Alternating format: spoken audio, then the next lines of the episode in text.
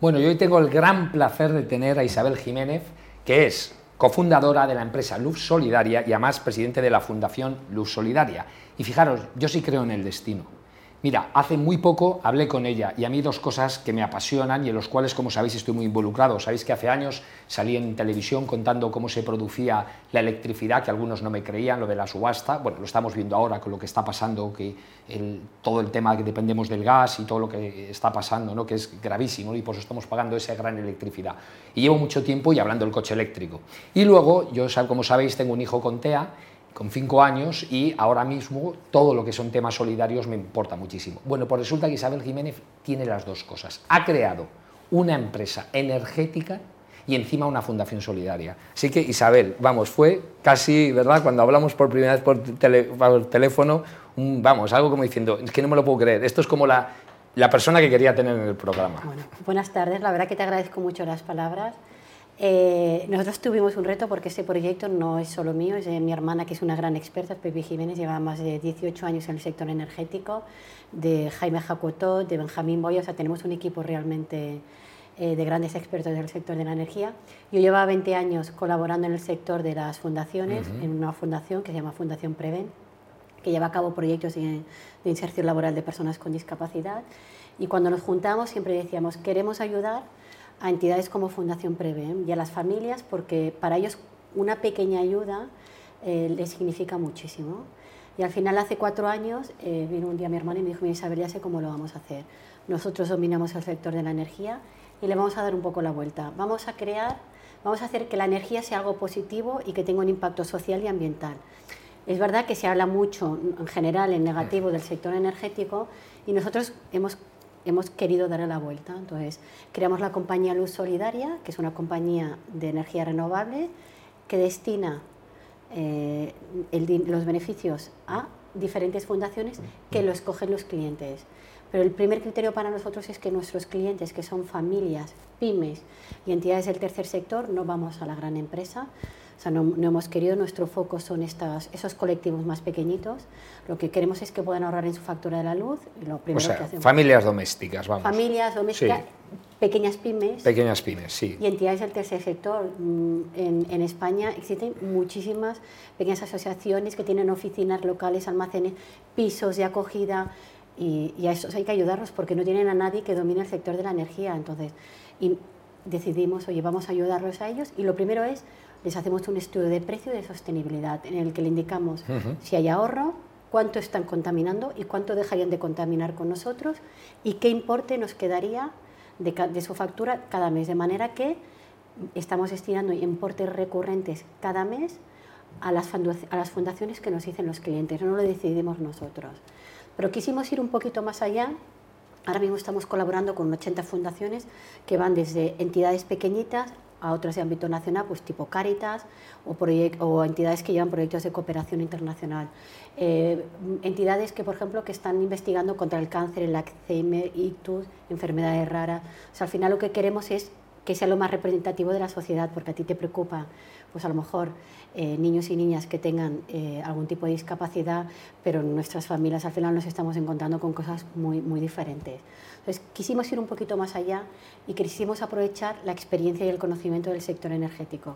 Entonces, hemos creado la Fundación Luz Solidaria, que impulsa eh, la labor social de todas estas entidades a las que estamos ayudando y que a más a más hemos creado un, un programa específico de, ayuda social eh, vinculado al sector energético. Es decir, ayudamos, eh, lo que hacemos es luchar contra la pobreza energética a través de entidades que nos filtran un poco las familias que están en mayor riesgo de exclusión social, trabajamos con trabajadores sociales, con ayuntamientos, etcétera, etcétera. También nos pueden llegar eh, a través de la web o a través de redes sociales. Pero sí que queremos intentar llegar al máximo de, personas posibles, porque es verdad que este año, en los últimos meses, mm. se han aprobado muchas ayudas para el bono social, pero para que os hagáis una idea, en España hay más de 2,6 millones de familias eh, eh, que están en riesgo de pobreza energética y solo la mitad han podido acceder al bono social. Bueno, ¿eh? bueno, y lo del bono social luego, y tú lo sabes, si miras el porcentaje real de la factura es muy pequeñito, Muy pequeño, porque solo te aplican con, o sea, es una trampa, o sea, si Bueno, lo miras, eh, te una, dicen po- que es... una poquita ayuda, es verdad. Sí, no llega ni al 10% de la factura. No, ahora en algunos casos, con las últimas ayudas, eh, las ayudas están llegando desde el 40% y en algunos casos hasta Sí, el 100%. ¿eh? Pero solo te aplica por un tramo. Sí. O sea, al final, sí. Y además hay empresas, y te lo digo por experiencia personal, que si tienes el bono social, como ellos saben que no te pueden eh, cortar la luz, no te cogen. Bueno, pero aquí estamos nosotros. Ya, ya, de hecho, nos ha pasado de familias que les habían denegado. Sí, nosotros hemos hecho Es el que esto- mismo. es que esto es lo que hay y que lo hemos defendido Es que y lo hemos ganado. Y, es- y- y yo creo que al final lo que tenemos que. Entidades como nosotros, yo creo que tenemos que convertirnos en un complemento de lo que hay y al final. eh, intentar ampliar un poco que, que- que estas ayudas lleguen de alguna manera.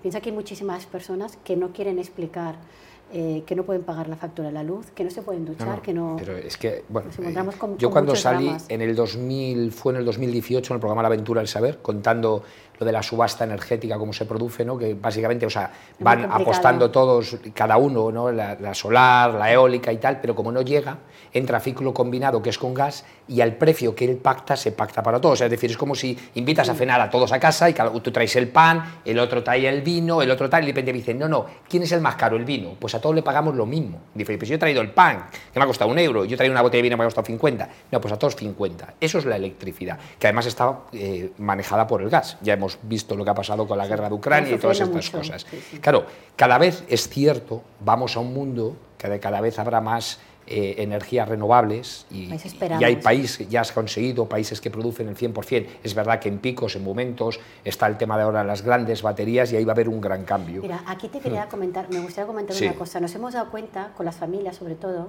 que se quedaban muy sorprendidos cuando veían que con nosotros podían contratar la luz a un buen precio y con energía renovable que no contaminaba. Y esto nos quedó muy preocupado porque, para que os hagáis una Sí.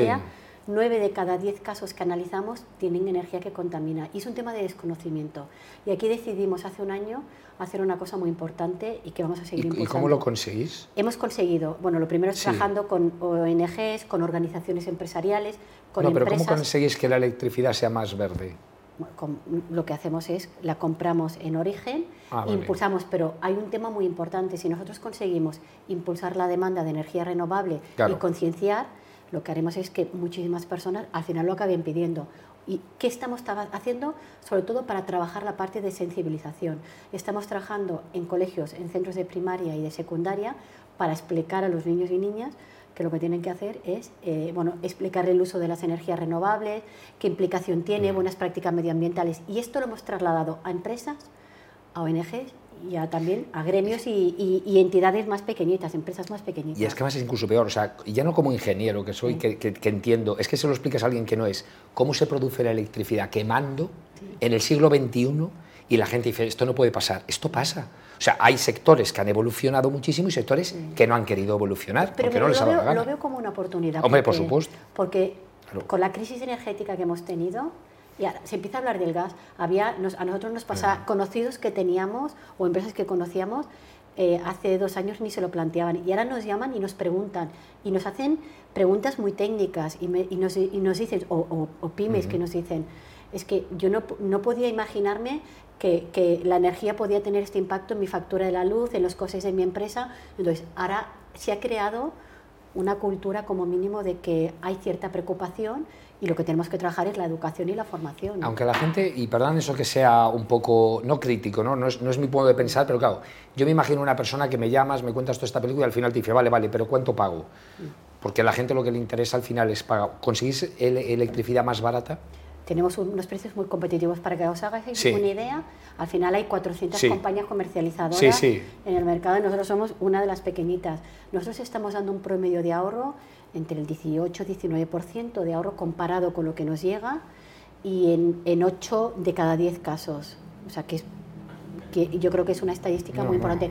Pero nosotros sí, sí insistimos mucho, si hay alguien que tiene un buen precio, le decimos que se quede. Lo que sí que hacemos es la reflexión de que vea si está contaminando o si, o si, o si no contamina, que también es importante. O sea, ese- ejercicio del de, el estudio que hacemos de precio y de sostenibilidad, calculándole el, el impacto de la huella de carbono, Para nosotros es un esfuerzo, pero vale la además, pena. Además que esta empresa se llama Luz Solidaria. O sea, es decir, yo ya tenéis un cliente, de verdad. O sea, además, en cuanto de verdad pero- me cambio. Pero no. mañana es que me da igual, aunque me lo dierais más caro. No, porque no, fíjate, sí, que encima que ya sé que es más barato, que hemos hablado antes, pero, pero es que encima si lo estáis haciendo en una labor social de verdad, Sí, sí. porque aquí vamos a decir también la verdad, o sea, muchas empresas montan grandes fundaciones que al final es para ahorrarse dinero y para pagar menos impuestos, que al final, si la gente que sabe un poco de fiscalidad sabe de qué estoy hablando, pero al final sí, hacen alguna cosilla, pero hacen más prensa que realidad.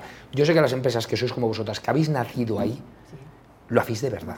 Lo hacemos de verdad y, y además no es solo que nosotros tenemos un espíritu de compartir. Pues, por ejemplo, ahora vamos a organizar una cena benéfica en Madrid, en el Palacio Neptuno, y la recaudación no es solo para la pobreza energética, porque al final Claro. las familias están afectadas por cáncer o por la ELA, que es una enfermedad Joder. horrorosa. O Dos por- familiares míos murieron o por niños eso. y niñas eh, pequeños que están pasando Sí. enfermedades graves. Entonces, eh, nosotros al final un poco el espíritu que tenemos es de crear una cultura, primero de solidaridad, de ya que tengo que pagar la factura de la luz, que pueda tener un impacto social y ambiental importante, y de crear una cultura de las energías renovables y de acercar la energía sobre todo a las familias y a las pequeñas pymes, que, que yo creo que antes había mucha distancia y tenemos que hacer un largo recorrido. En ese Sí, porque es sentido. un coste importantísimo de las empresas. A Claro. ti t- seguro que te pasa muchas veces cuando explicas esto, la gente no entiende. Cuando eh, el ejemplo que has explicado Pero antes, fíjate, que es una cosa que critico siempre, mira, de lo que más recomiendo y no me canso de parar, la gente se informa en los medios generales. Los medios generales están pagados por los grandes lobbies de poder. O sea, son newsletters lo que estás leyendo. Muchísimas de las noticias, sobre todo económicas, que lees en cualquier periódico o en muchos canales de televisión, están pagados. Y cualquier persona que viene de los mundos de comunicación lo sabe. Por lo tanto, lo que estás leyendo es un newsletter y no te van a contar esto. Y te van a contar cosas que no les interesa a ellos, porque, oye, tienen el gran lobby de poder. Yo solo le digo a una empresa, analiza lo que graba, lo que gana el IBEX 35 y analiza lo que, lo que gana y lo que factura cualquier periódico en España. Es ridículo. Es tan ridículo que ellos pueden pagar para que, digamos, contar lo que a ellos les interesa.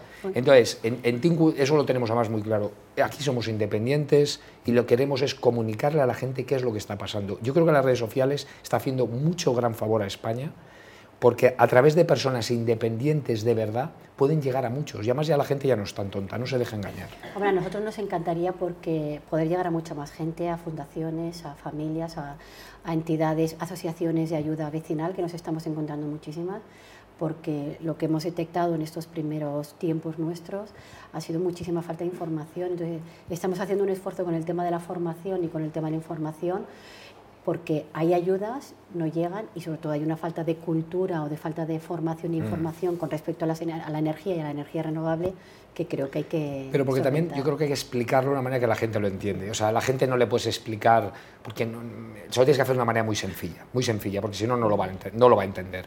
Pero bueno, es una realidad, hay energía cada vez más limpia, los precios yo creo que van a bajar muchísimo porque Esperamos. evidentemente además podemos crear energía desde las casas y desde otros muchos sitios que se podrá hacer energía más, eh, mucho más limpia y, y- y mejor y además estáis en medios solidarios, o sea que es que es perfecto, es la combinación de empresas y además yo creo que son las empresas que van a triunfar de verdad, de verdad. Por eso fíjate cuando yo hablo siempre, aquí hablamos de empresas, de directivos y de sociedad porque existe una correlación, existen las familias, trabajamos, tenemos que volver, tenemos que crear una casa, tenemos que crear un, mundo mejor de verdad, de verdad. Nosotros cuando hemos planteado este proyecto es sobre todo por, por intentar acercar la energía a las personas, sobre todo a las personas más vulnerables, por crear esta cultura de sostenibilidad, pero también la parte de solidaridad. Nosotros en las formaciones que estamos impartiendo en centros escolares, los niños nos responden de una manera ma- maravillosa, se implican, explican casos y, y nos estamos encontrando con que eh, ellos al final van a ser el futuro, pero los tenemos que preparar un poco para el futuro que les espera. Y luego vuelven a casa y, y insisten y, y ponen a sus padres un poco eh, contra las cuerdas porque le dicen esto no se hace así, hay que, tenemos que eh, ahorrar energía, tenemos que mirar lo de las placas solares o tenemos que ir caminando a comprar al mercado en lugar de coger el coche. Y esto nos lo estamos encontrando con, con los niños, o sea que tenemos Sí. que crear esta cultura. Sí, señor. Información, información que muchas Formación información. Pues oye, un placer, Isabel, tenerle a ti. De verdad da gusto. Más empresas como tú es lo que necesitan una sociedad como la española para crecer de verdad, aportando valor a las empresas, a las personas y a la sociedad. Un placer, de verdad, Isabel, tenerte aquí. Muchísimas gracias a vosotros. Un placer. Bueno, y ahora vamos a ver otros programas de Tinku que, como sabéis, no solo existe Management, existen programas muy interesantes y los vamos a ver ahora y qué contenidos tiene.